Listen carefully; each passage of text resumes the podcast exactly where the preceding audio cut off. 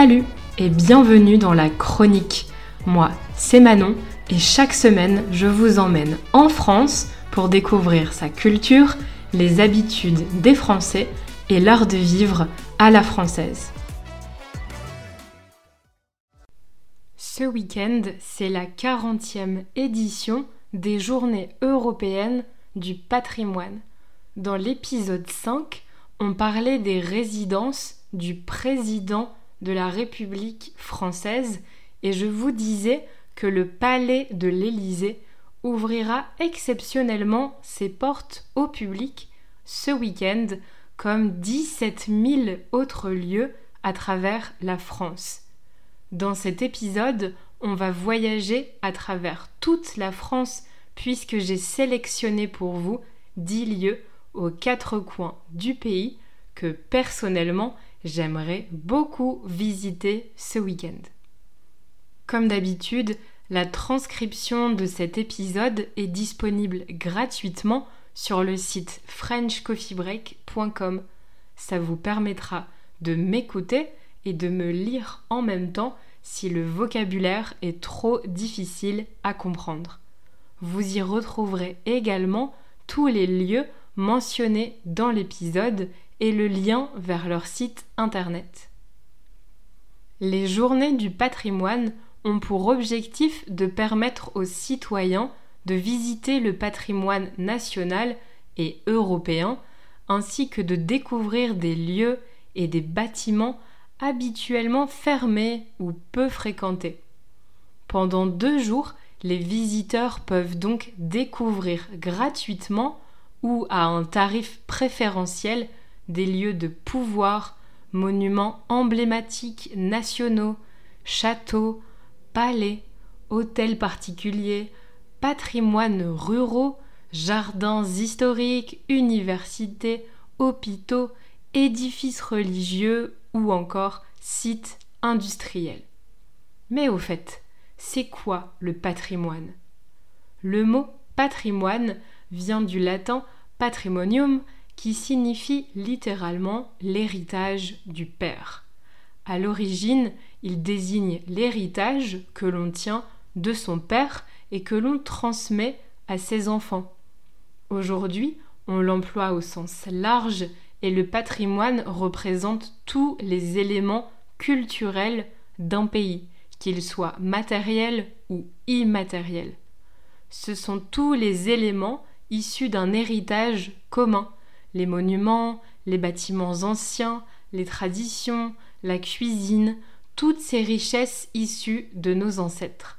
Selon un sondage, 86% des Français se disent attachés à leur patrimoine culturel et 74% d'entre eux visitent des sites patrimoniaux tous les ans.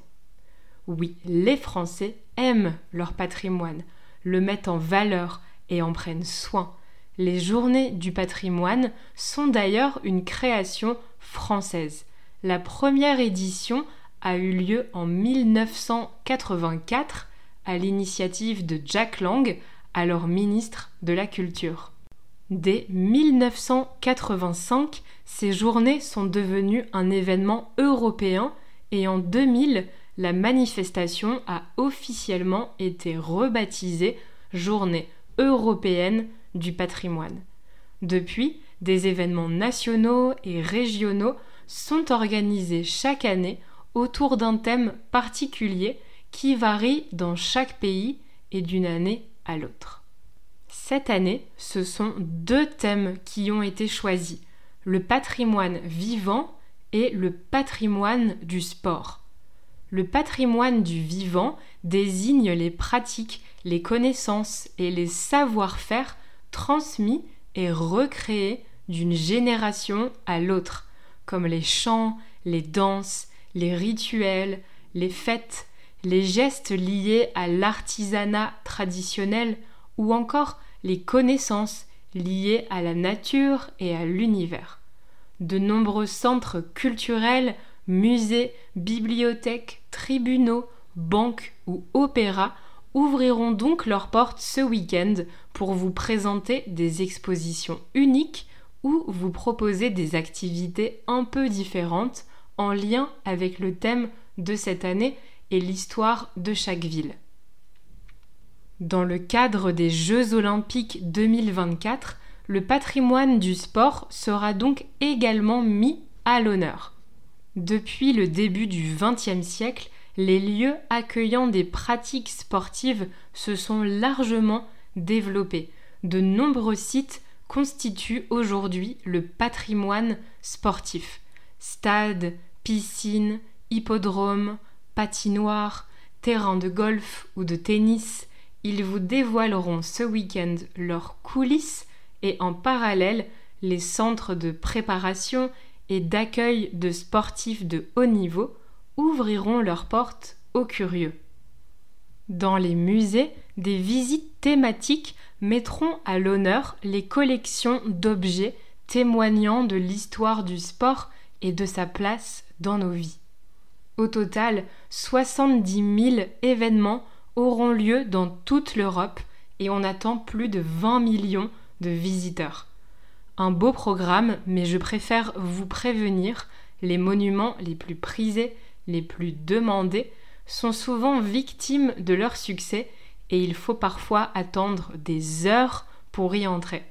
Alors, un conseil, armez-vous de patience et si c'est possible, regardez les disponibilités sur Internet, puis essayez de réserver à l'avance. Vous souhaitez participer? J'ai sélectionné pour vous 10 lieux exceptionnels à visiter à Paris, mais aussi dans d'autres villes de France. On commence avec ma région et on atterrit à Roubaix, dans le nord. C'est une ville située à une vingtaine de kilomètres de Lille où il existe un lieu très atypique, la piscine de Roubaix. C'est une ancienne piscine art déco qui a été réhabilitée en 2001 sous le nom de Musée d'art et d'industrie André Diligent. Vous pourrez bien entendu visiter le musée qui est assez atypique puisqu'il est construit dans une ancienne piscine. Les œuvres sont exposées autour du bassin et également dans les anciens vestiaires à l'étage. C'est très original. Quel meilleur endroit pour les journées du patrimoine sur le thème du sport. Une belle occasion de découvrir aussi le passé industriel de la région si vous êtes dans le nord. On part maintenant dans la ville du Mans, célèbre pour son circuit automobile qui sera exceptionnellement ouvert ce week-end. Vous aimez les voitures et les sports automobiles? Vous pourrez profiter d'une visite guidée et entrer dans les coulisses du circuit habituellement inaccessible aux spectateurs.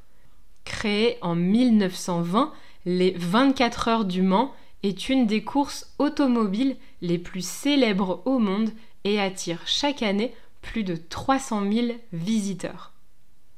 Direction Paris maintenant, plus précisément à la maison de l'UNESCO. L'UNESCO, c'est l'Organisation des Nations Unies pour l'éducation, la science et la culture.